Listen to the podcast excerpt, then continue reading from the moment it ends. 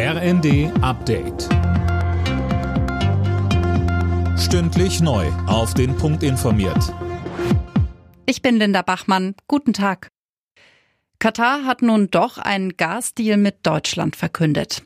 Nach monatelangen Verhandlungen erklärte das Energieministerium in Doha heute, dass ab 2026 jährlich bis zu zwei Millionen Tonnen Flüssiggas nach Brunsbüttel geliefert werden.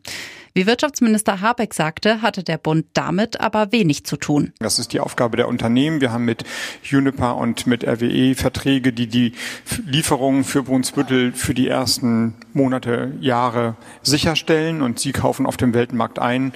Es ist schlau von den Unternehmen, die günstigsten Angebote für die Verbraucherinnen und Verbraucher auf dem Weltmarkt einzukaufen. Das schließt Katar mit ein, ist aber auch nicht der einzige Anbieter auf dem Weltmarkt. Nach Deutschland sollen mehr Fachkräfte einwandern. Die Bundesregierung plant dafür ein Punktesystem. Das geht aus einem Eckpunktepapier hervor. Kriterien sollen demnach Sprachkenntnisse und Berufserfahrung sein. Morgen berät das Kabinett. Die NATO-Außenminister beraten heute und morgen über Winterhilfen für die Ukraine.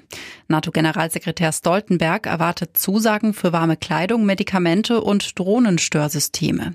Außerdem geht es darum, wie das ukrainische Stromnetz wieder aufgebaut werden kann. Achtelfinale oder Heimflug? Diese Entscheidung steht heute bei der Fußball-WM in zwei Gruppen an. Ab 16 Uhr treffen in Gruppe A die Niederlande auf Katar und Ecuador auf den Senegal. Fest steht hier nur, für den Gastgeber ist nach der Vorrunde Schluss.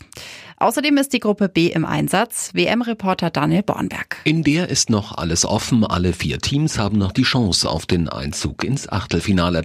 Die beste Ausgangsposition dabei haben England mit vier und der Iran mit drei Punkten. Die Engländer treffen im Inselduell auf die Waliser, die nur einen Punkt holen konnten. Der Iran spielt gegen die USA mit zwei Zählern auf dem Konto.